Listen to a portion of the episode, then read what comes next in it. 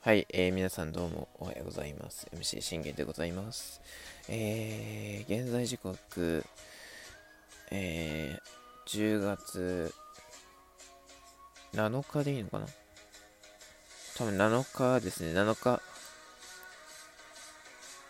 な10月7日、え金曜日となっている、金曜日え10時16分となっているんですが、え10月5日水曜日、だいぶちょっと前になりますけど、え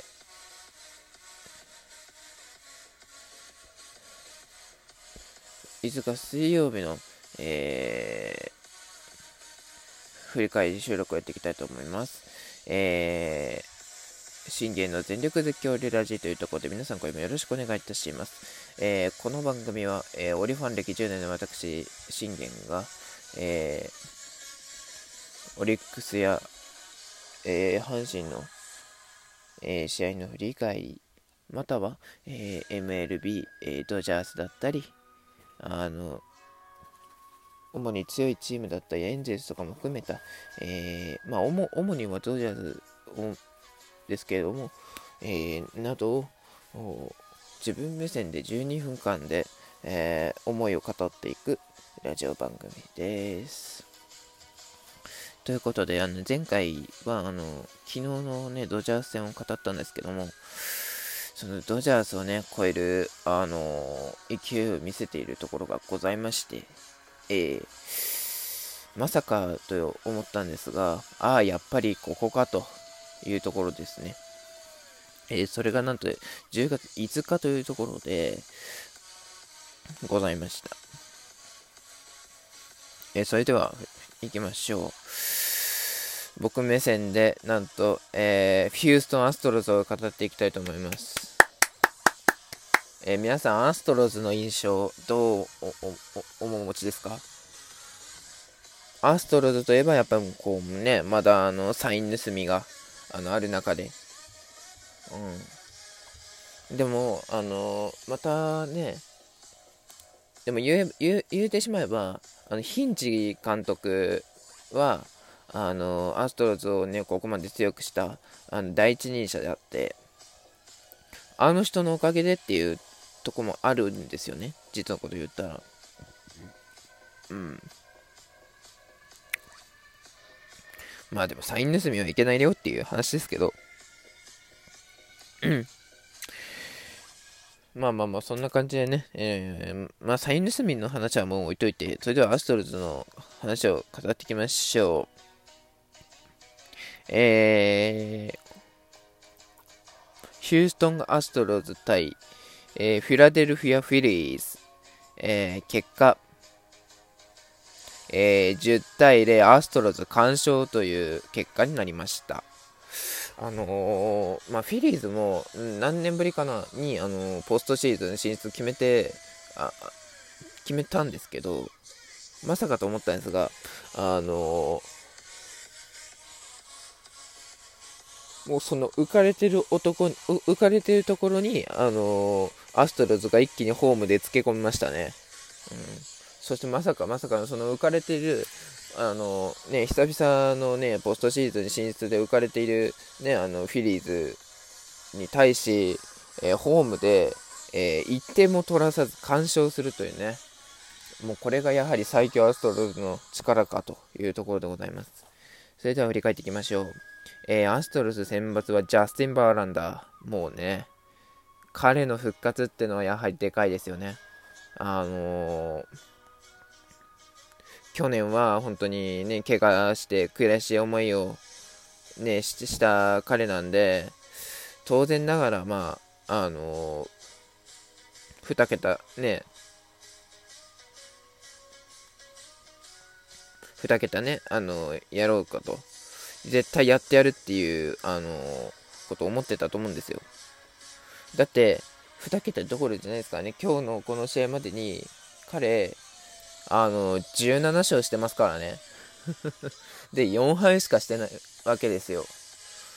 もうこれは、あの、絶対エースだというところですよね。うん。もうアストロズの絶対エースは彼しかいないっていうところですよね。あの他にもね、いっぱいいるんですよ。ね、バルデスとかもいるんですけど、あの、ね、まあ、グレインキーがいなくなった今、誰がやっぱりアストロズをまとめ、投手陣をまとめ上げれるかってなると、やはりこうバンラーバーランダーなんですよね。あのゲ昔はこうゲリット・コールもいる中で、こうバーランダーとコールとあの 2, 2人の看板がいて、そして去年までは、あのね、えー、グレインキーが、あのいて、3人看板でという中でね、あのいたんですけど、まあ、ある程度、本当、アストロズもあのだいぶ投手、そして野手、あのスプリンガーとかもういなくなっちゃいましたから、あのー、かわいそうですけどね。うん。そんな中で、やはりこうカーショ、カーショじゃない、あのバーランダーの復活っていうのは、やはりでかいというところですよね。それでは、えー、振り返っていきましょう。えー、フィリーズの選抜はスアレス、えー、スアレスも、あのー、10勝、まあ、2桁達成してる中で、あの7敗はしてるんですけど、やはりこう、ね、フィリーズに貢献している、いやね、27歳ですから、当然ながらあの強いわけですよ。うん。まさにこう、エースとエースのぶつかりというか、まあ、エース、ね、フィリーズのエースといえばやはりこう、アーロン・ノラですよね。ここでノラをぶつけるのかなと思ったんですけど、あのー、やはりノラはぶつけられなかったなっていうところで、まあ、ノラも本当に今年は、あのー、ね、いい働きをしてるじゃないですか。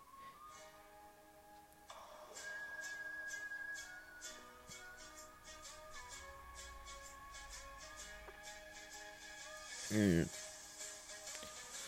やっぱり、やはそういうことですよ。その、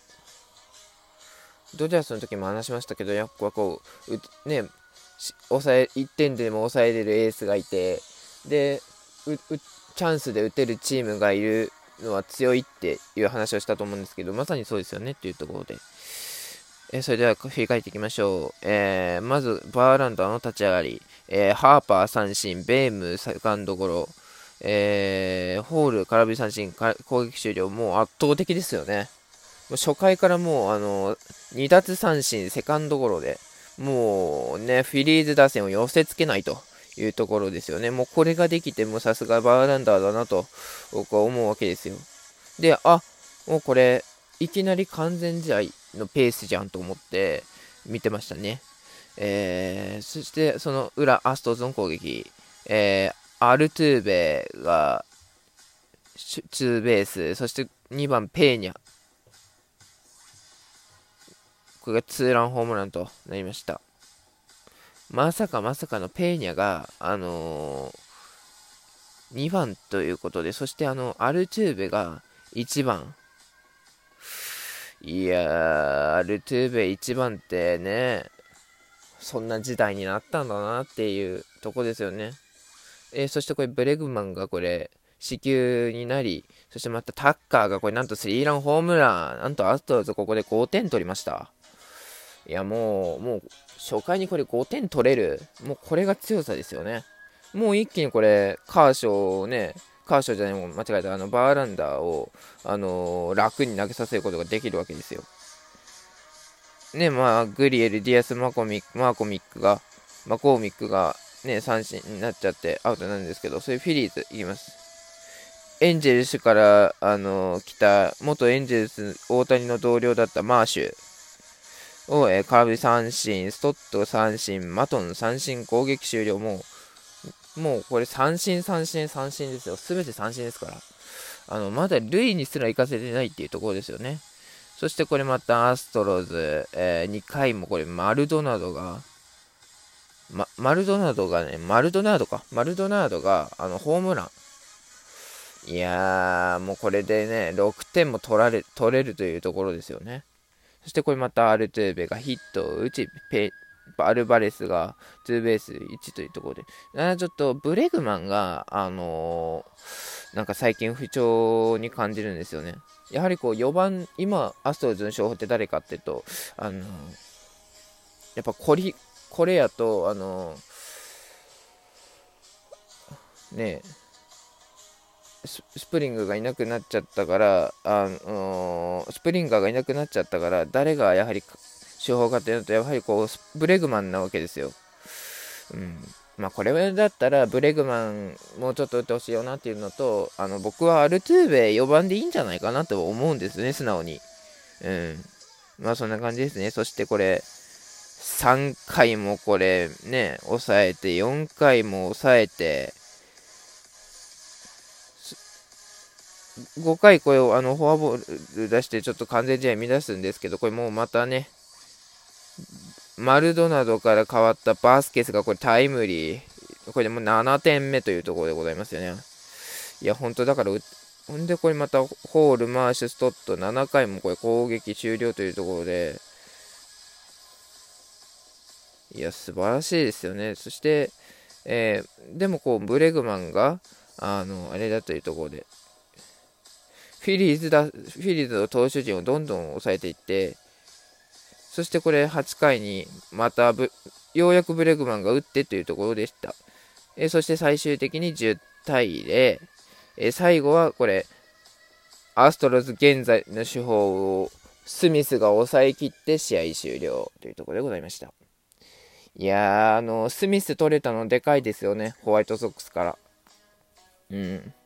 あのーオスーナがあのロッテに行ってしまった今でもこうスミスがねあの